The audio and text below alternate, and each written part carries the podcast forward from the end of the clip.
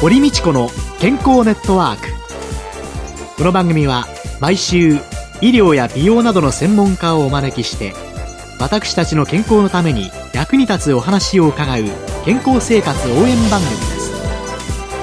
エビデンスサプリメントとマヌカハニーで健康な毎日をお届けするコサナの提供でお送りします。健康な毎日を送るために気をつけていることはありますか？自分の健康は自分で守る時代です。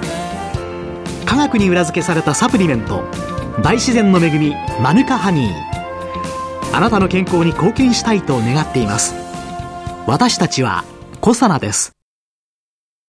こんにちは堀道子です。今週のゲストは東京農工大学客員教授で株式会社小佐奈代表取締役社長の寺尾啓二さんです。どうぞよろしくお願いいたします。よろしくお願いします。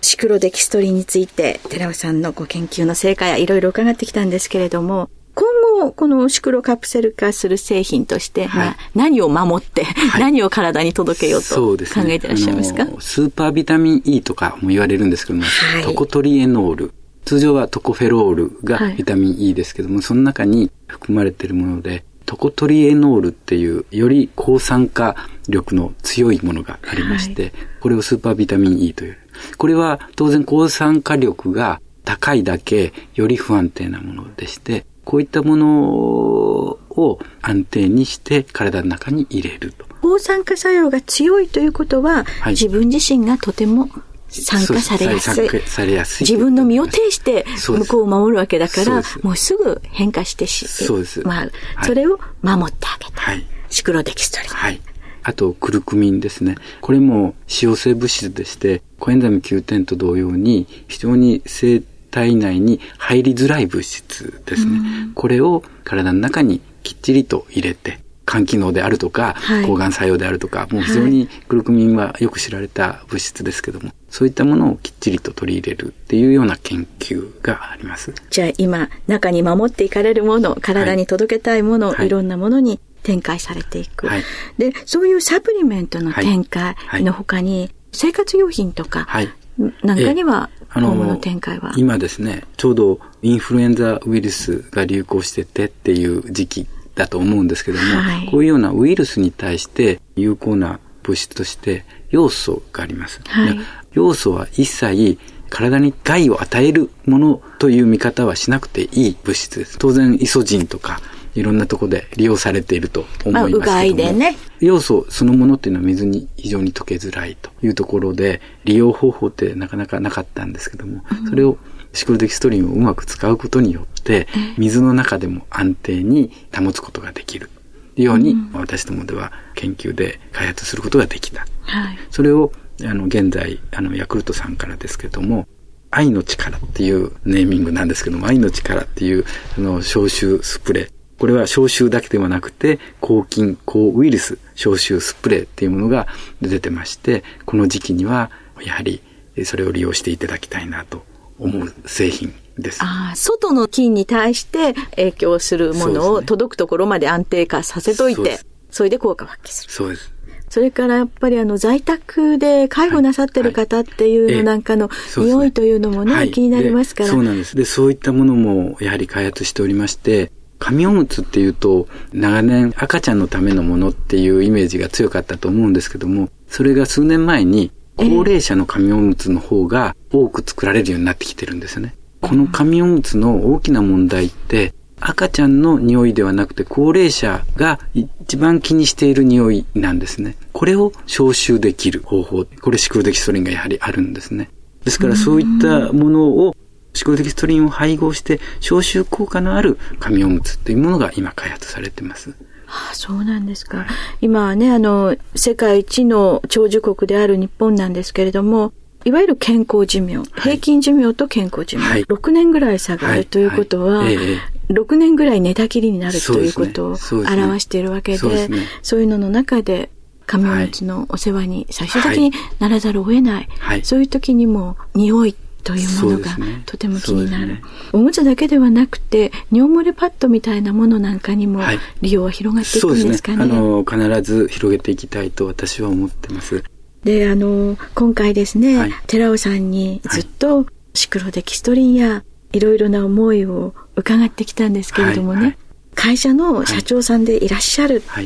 というよりはですね、どちらかというと、シクロデキストリンに惚れてしまった、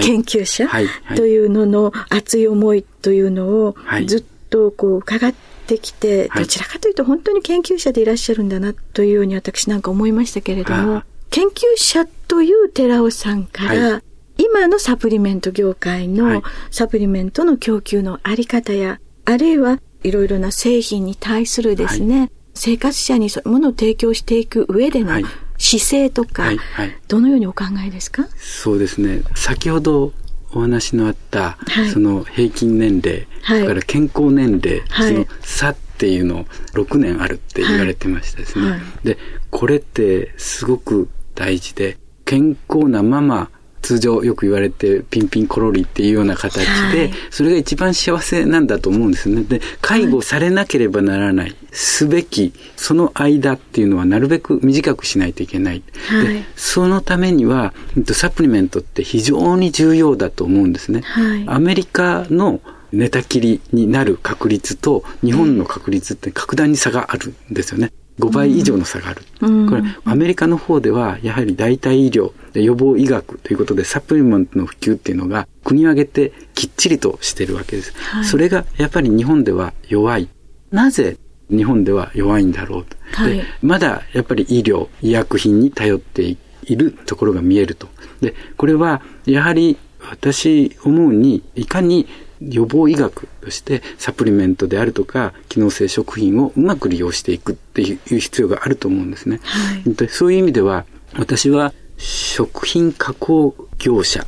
会社であったり、サプリメントアドバイザーであったり、栄養学を学んでいる人であったり、こういった人たちがいかにいい人のためになるきちっとした機能性食品とかサプリメントが開発できるか。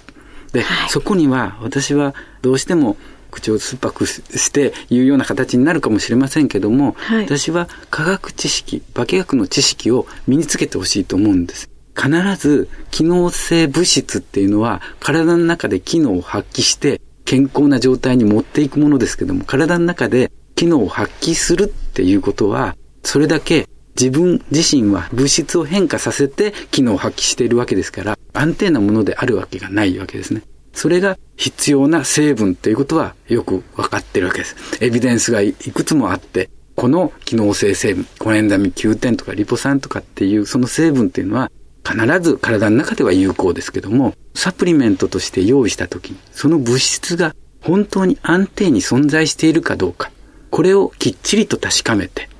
安定な状態で体の中に届けてあげないといけない。そのためには、やっぱり科学知識って絶対必要だと思うんです。医薬品分野では、医薬品会社がきっちりと医薬製剤の開発をして、物質が熱に対して、湿気に対して、光に対して、どこまで安定かっていうのをきっちりさせて製剤を用意して、それが医薬品として世の中に出ている。でも食品はそれがないんです。ですから、食品であっても同じように医薬品と同じようにきちっと機能性成分が体の中に入るまで安定ですよ。そして吸収されやすい状態にして消費者に届ける。これが必要。このためには皆さん必ず食品開発に携わる人は科学知識をきっちりとさせていいものを作る。いいものを作りさえすれば消費者、特に高齢化社会で必要としている高齢者が確率よく摂取できる。そのいいものを摂取できるようになるはずです。ですから、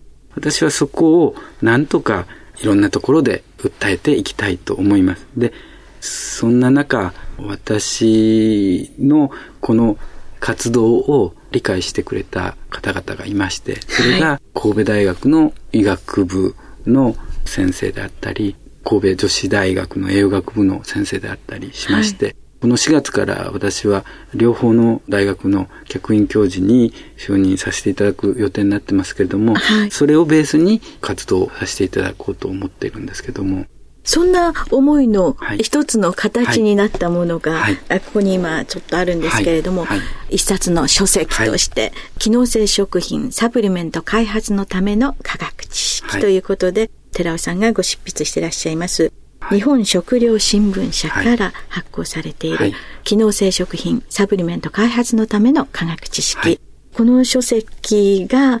サイエンス、科学者なんだよ、食品科学、はい、あれは、サプリメントアドバイザー持ってる人、はい、どうぞそういう知識を持ってほしい。日本の中ではサプリメントが食品ということで法律で位置づけられてしまっているがゆえに、はい、この物質、この錠剤になったサプリメントは、安定性がどうのこうのとか、体の中でどれだけ吸収されるよとかっていうのがなかなか言えない。はい。でも、今の日本の中で求められるのは、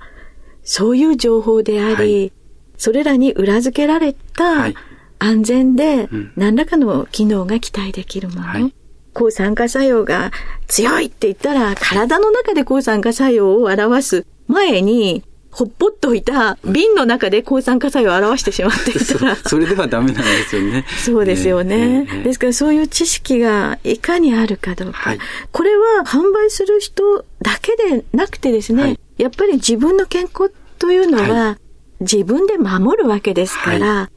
私あのよくね、サプリメントをね、はい、購入するのにね、はい、どうしたらいいですかっていうとね、はい、少し冗談めかせてね、何か問題があった時、うん、保証きちんとしてくれる？訴えた時、お金が取れる会社のものを使ってって言ったりしてるんですけれども、ネットなどでいろんなものを購入できる。それはとてもいいことなんですけれども、はい、何か問題が起こったらパッと閉めちゃう。はい、あるいは不協会医薬品が入っているものがあったり、っていうのは、サプリメントって正直にきちんと取り組んでらっしゃるところとそうじゃないところがある。はい、寺尾さんのところの企業理念。正直に科学した製品を責任持って販売し、新しい時代の健康と美しさを創造する。これはこれからも？これからも続けていきたいと思います。ですから、えっ、ー、と、私、この本を出しましたけれども、もし生に私の話を聞きたい人がいたら、私どこにでも行きます。そこでお話しさせていただきますので。今月はゲストに東京農工大学客員教授で株式会社コサナ代表取締役社長の寺尾啓二さんを迎えてシクロデキストリンに関する研究成果と商品への応用研究者としての今後のテーマや今ある思いを伺ってまいりましたありがとうございましたありがとうございましたここでコサナから番組お聞きの皆様へプレゼントのお知らせです強い抗菌作用を持つ食物メチルグリオキサールが含まれるニュージーランド産の蜂蜜マヌカハニーに緑茶抽出成分を配合したコサナのマヌカハニーグリーンティーエクストラ MGO250 プラスを番組お聞きの10名様にプレゼントします。ご希望の方は番組サイトの応募フォームからお申し込みください。当選者は3月5日の放送終了後に番組サイト上で発表します。コサナのマヌカハニーグリーンティーエクストラプレゼントのお知らせでした。堀道子の健康ネットワーク。健康と美容についてもっと詳しく知りたい方はぜひコサナのサイトへ検索で「コサナ」カタカナで「コサナ」と入力してくださいこの番組はエビデンスサプリメントとマヌカハニーで健康な毎日をお届けする「小サナの提供」でお送りしました。